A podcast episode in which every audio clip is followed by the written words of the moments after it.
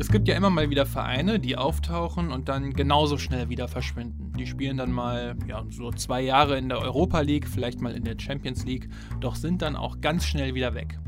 Einer dieser Vereine ist Anchi Machatschkala aus Russland. Anfang der 2010er Jahre, als Paris Saint-Germain oder Manchester City die dicken Geldspritzen bekamen, ließ ich auch Anchi mal eben schnell gegen Armut impfen. Der Verein machte zum Beispiel Samuel Eto mal schnell von jetzt auf gleich zum bestverdienendsten Fußballer der Welt. Doch auf den Aufstieg mit Raketenantrieb folgte die ganz große Bruchlandung. Ihn! Legen wir das mal drei Tage in die Eistonne und dann äh, analysieren wir das Spiel und dann sehen wir weiter. Robben! Robben! Das ist das Tor! Handspiel. Lewandowski sagt, es war mein Busen. Yeah Fußball, der Podcast mit Daniel Kultau. 21 Milliarden US-Dollar. So hoch schätzt Forbes das Vermögen von Suleiman Kerimov im Jahr 2020. Suleiman Kerimov, das ist der Name, den ihr euch für diese Ausgabe merken müsst. Es kommt kein anderer Name dazu, Suleiman Kerimov. Kerimov hat seinen Geldberg unter anderem mit der Investmentfirma Nafta Moskau und Anteilen an einem der größten Silberproduzenten der Welt gemacht. Suleiman Kerimov ist also stinkreich und der Mann hinter Anchi Machatschkala, zumindest für eine gewisse Zeit. Im Jahr 2011 hat Suleiman Kerimov einen ganz großen Wunsch. Er will die Nummer 1 im russischen und dann im europäischen Fußball werden. Und weil er damals auch schon rund 8 Milliarden Euro laut Forbes hatte, steht dem Traum eigentlich, ja, ziemlich wenig im Weg. Kerimov kommt aus Dagestan und auf die Region Dagestan müssen wir mal ganz kurz eingehen, denn das wird später noch wichtig. Seit 1991 ist Dagestan Teil der Russischen Republik und liegt im Nordkaukasus, quasi so am südwestlichen Zipfel Russland. Das ist islamisch geprägt und die Landschaft ist sehr bergig. Übersetzt heißt Dagestan auch das Land der Berge. Halbwüste Steppe, die Menschen sind nicht reich, außer sie heißen Suleiman Kerimov. Ganz viele verschiedene Menschengruppen, die da zusammenkommen. So in etwa könnt ihr euch die Gegend dort vorstellen. In den 90er Jahren wurde Dagestan auch immer weiter in den Tschetschenienkrieg reingezogen. Doch das ist jetzt ähm, natürlich so ein großer Konflikt, den kann und möchte ich hier nicht angemessen behandeln. Das können andere PodcasterInnen besser. Ganz, ganz kurz und knapp gesagt und wirklich auf das absolute Minimum heruntergebrochen, merkt euch am besten einfach zwischen Russland und Dagestan, da herrscht jetzt nicht die große Freundschaft. Naja, was ich sagen will ist, Suleiman Kerimov kommt aus Dagestan und in Dagestan liegt die Stadt Machatschkala, ist sogar die Hauptstadt. Knapp 600.000 Einwohner leben dort. Es liegt direkt am Kaspischen Meer und von da aus soll jetzt die neue russische Fußballmacht kommen. Zumindest wenn es nach Kerimov geht. Und hier kommt nun endlich Anchi Machatschkala ins Spiel. Das ist noch ein relativ junger Verein. 1991 wurde er erst gegründet und über mehrere Aufstiege kam der Verein dann zur Saison 2000-2001 sogar zum ersten Mal in den UEFA Cup. Doch wegen des Tschetschenienkrieges hat die UEFA damals gesagt, hier Leute, passt auf, das ist uns alles zu gefährlich. Euer Quali-Spiel gegen die Glasgow Rangers findet auf neutralem Boden in Warschau statt. Naja, und das haben die Rangers dann mit 1 zu 0 gewonnen. Anschi war also wieder raus. Direkt danach war Anschi dann auch raus aus der ersten russischen Liga, stieg ab und erst im Jahr 2010 gelang die Rückkehr in die höchste russische Liga und damit begann dann auch der große Traum.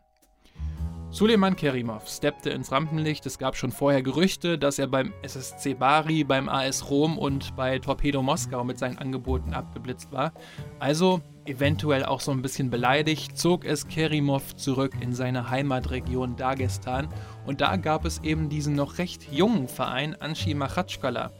Gerade mal 20 Jahre alt und weil es bei Kerimov nicht kleckern, sondern klotzen heißt, schnappte er sich die kompletten 100% der Anteile des Vereins. Kerimov steckte ab sofort hunderte Millionen Euro in den Club, darunter auch in ein neues Stadion, das den UEFA-Richtlinien gerecht werden sollte, und auch in eine Jugendakademie. Das Feedback in der Region war sehr positiv. Die Menschen dort fanden es total klasse, dass jemand in dieser Region endlich mal was aufbauen wollte. Und der Jubel wurde noch größer, denn direkt im Februar 2011 kündigte Anchi den ersten Neuzugang an. Der legendäre brasilianische Linksverteidiger Roberto Carlos sollte kommen.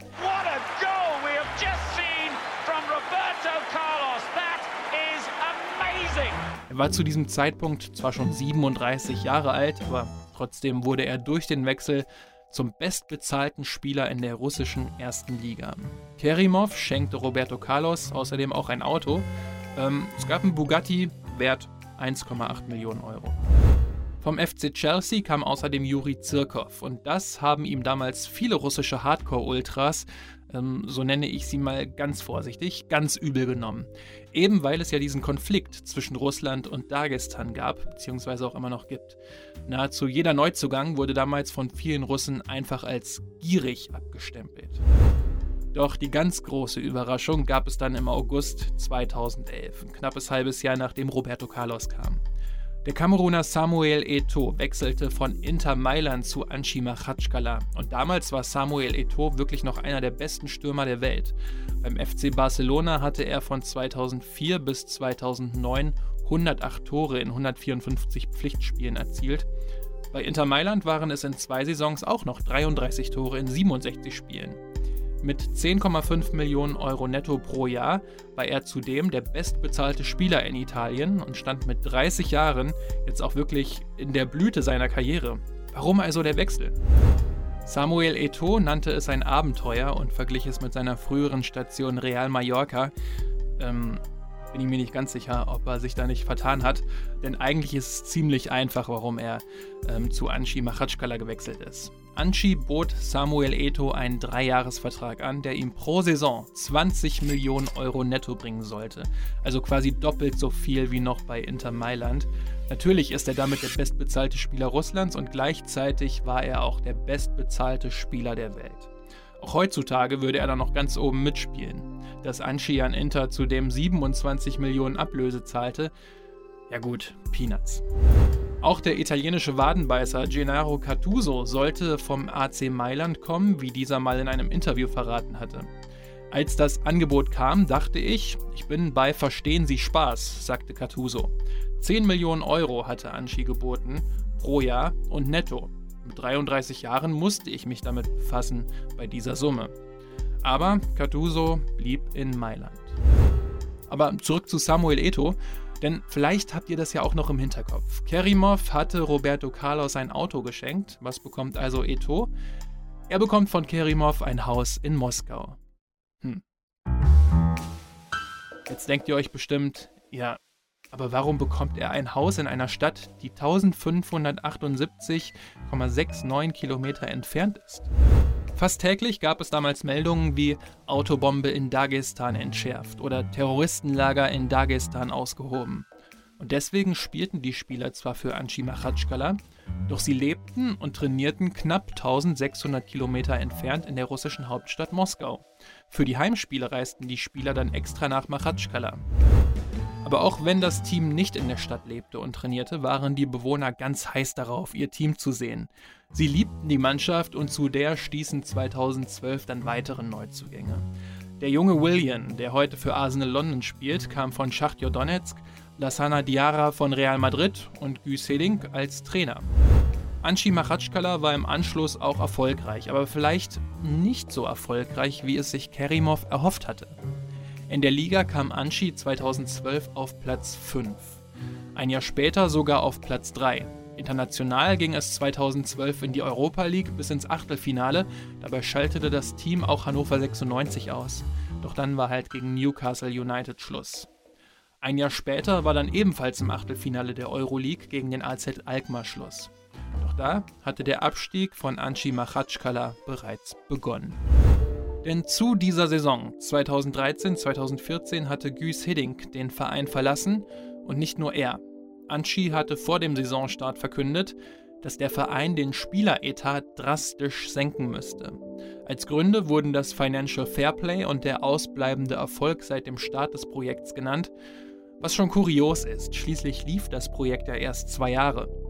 Wir wollen mehr auf die Jugend setzen, sagte Kerimov, was zwar löblich klingt, aber in so einer Phase eigentlich immer ein klares Indiz dafür ist, dass es einem Verein nicht gut geht.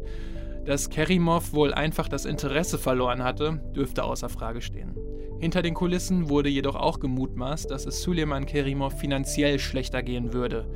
Also in seinem Rahmen schlechter gehen.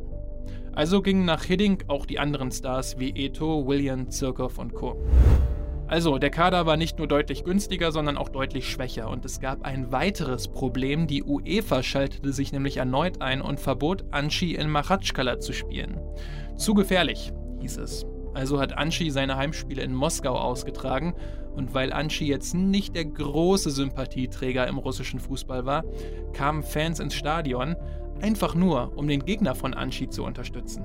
Anschi hatte also quasi keine Heimspiele. Das hatte dann zur Folge, dass Anschi noch in dieser Saison den Weg zurück in die zweite russische Liga antreten musste. 2016 verkaufte Süleyman Kerimov den Verein an einen anderen russischen Geschäftsmann. Bis dahin hatte Kerimov knapp eine halbe Milliarde Euro in den Verein gesteckt. Seitdem schweigt er auch, was das Thema Anschi Machatschkala betrifft. Anschi stieg nochmal in die erste russische Liga auf. Doch 2019 gab es dann die Hiobsbotschaft. Der Verein stieg aus der ersten Liga ab und hatte so große finanzielle Probleme, dass Anschi keine Lizenz für die zweite Liga bekam. Bankrott oder in der dritten Liga neu anfangen waren die beiden Optionen. Anschi spielt nun mit vielen jungen Spielern aktuell in der dritten russischen Liga.